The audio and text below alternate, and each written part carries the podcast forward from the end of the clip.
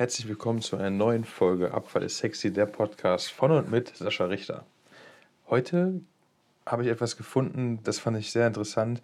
Äh, wir haben ja jetzt schon über das Thema äh, Strommarkt gesprochen und ähm, heute geht es darum, anhand des Beispiels der Stadt Hannover, die übrigens die äh, ja, Platz 13 der größten Städte in Deutschland belegt, ähm, also nicht ganz so klein ist.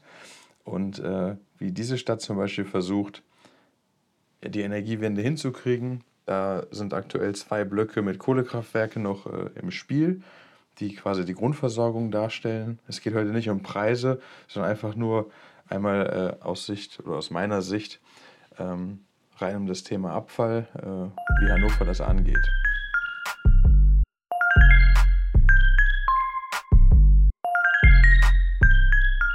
Fangen wir damit an, dass die äh, EEW, also eine der größten Anlagenbetreiber in Deutschland, äh, ein chinesisches äh, Unternehmen eigentlich, was viele vielleicht nicht wissen, die jetzt nicht aus der Branche kommen.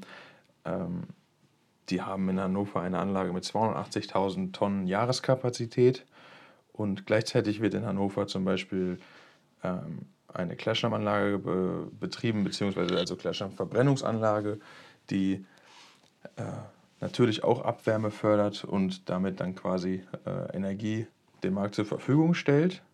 Und da hatten wir jetzt auch schon in den letzten Podcasts drüber gesprochen, dass der Klärschlammmarkt ähm, sehr unter Druck steht und teilweise Mengen dann auch sicherlich nicht in Hannover ankommen werden, die eigentlich dahin gehören und die offensichtlich für das Energienetz ja durchaus wichtig sind.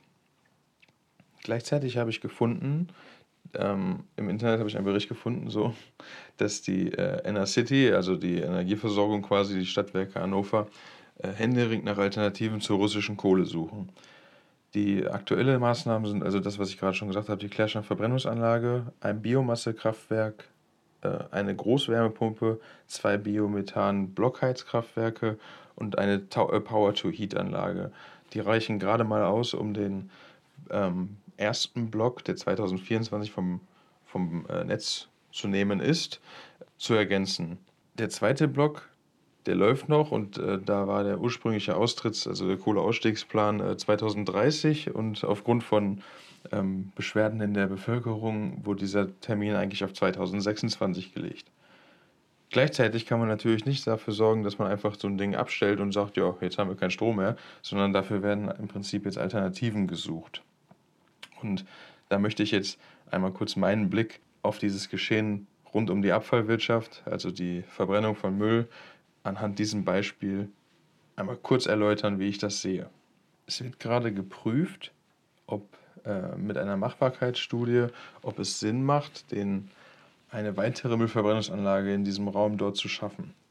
Wenn ich jetzt darüber gesprochen habe, dass wir 280.000 Tonnen Kapazität quasi haben in einer bestehenden Anlage und das mal ins Verhältnis setzen, was in Hannover an Abfällen regional äh, erzeugt wird, reden wir im Jahr 2020 waren es knapp 257.000 Tonnen Abfall ähm, und dazu kamen nochmal 84.000 Tonnen Sperrmüll und Altholz.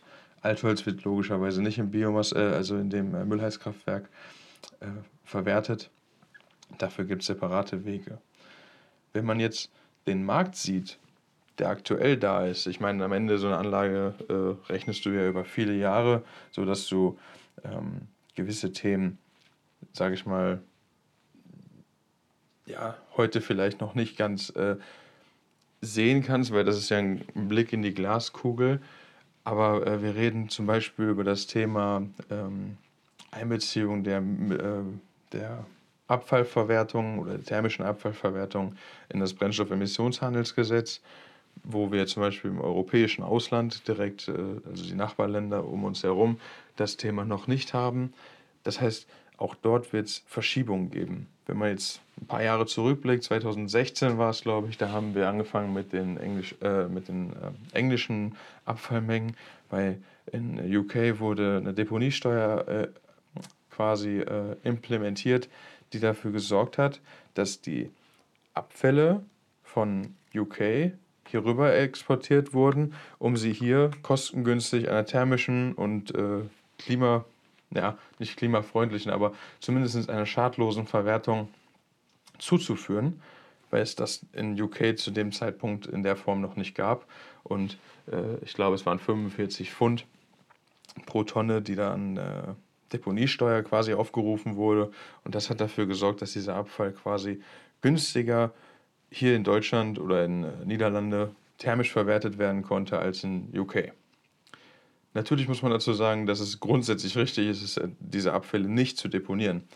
Aber um jetzt den, den Loop zu schließen, reden wir darüber, dass dann Abfälle quasi in Hannover ankommen, die natürlich nicht nur aus Hannover kommen.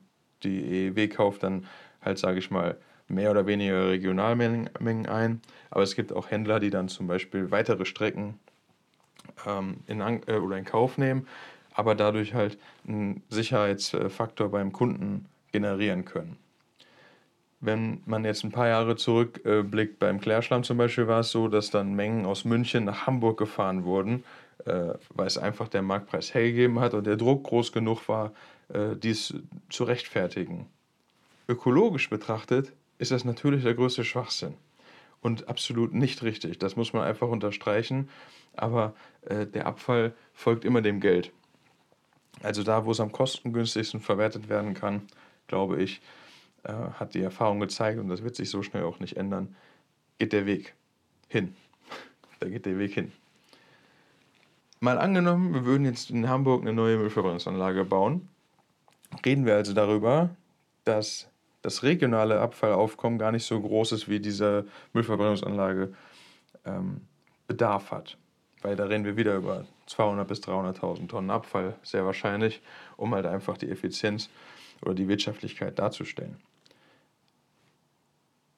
Und ich glaube, dass ich müsste jetzt die Zahlen raussuchen, ich habe sie nicht im Kopf, aber wir haben eine sehr äh, alte, also ein sehr hohes Altersdurchschnitt der Anlagen in Deutschland. Also das heißt, die sind alle schon ziemlich lange am Netz und müssen grundsätzlich natürlich erneuert werden. Die Frage ist halt nur, da müsste man auf die Landkarte gucken und schauen, wo, packt's denn, äh, wo passt es denn am besten rein? Also wo geht die nächste Anlage äh, demnächst in, ja, äh, raus aus dem Markt und wird vielleicht durch eine neue ersetzt.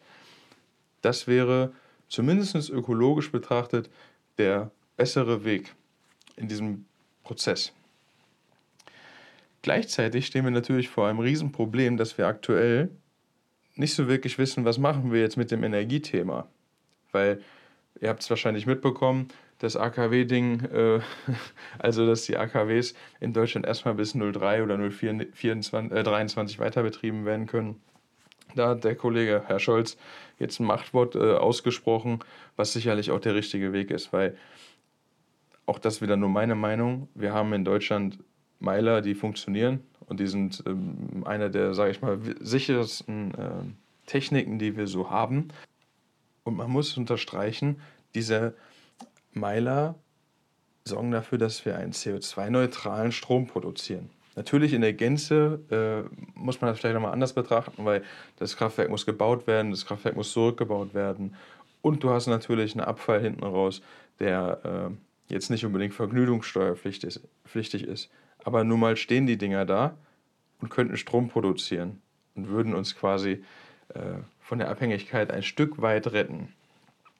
Dieses Thema muss, glaube ich, mehr diskutiert werden, sodass mehr Menschen sich dazu vielleicht auch ein anderes Bild machen und die mit einem pragmatischen Ansatz quasi an die Situation herangehen wenn wir das äh, in der Diskussion quasi ausarbeiten, glaube ich, kommen wir auch in die richtige We äh, Richtung. Nur wir dürfen nicht äh, in diese Situation verfallen, dass man jetzt einfach Dinge tut aus der Not heraus, sondern dass man einfach mit einer gewissen Vision da dran geht. Also, Fazit ist, Energie aus Abfall zu gewinnen, ist sicherlich richtig.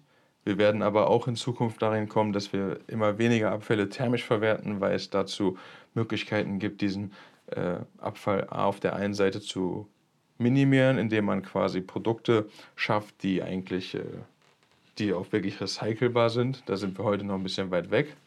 Gleichzeitig werden wir schaffen, ähm, Abfälle, die heute vielleicht noch thermisch verwertet werden, aufgrund des Preises, was ich gerade skizziert hatte, also wir gehen hin, der, oder der Abfall geht dahin, wo der Preis am günstigsten ist, äh, auch diese Abfälle vielleicht einen äh, regionalen, ökologischeren äh, Weg zuzuführen.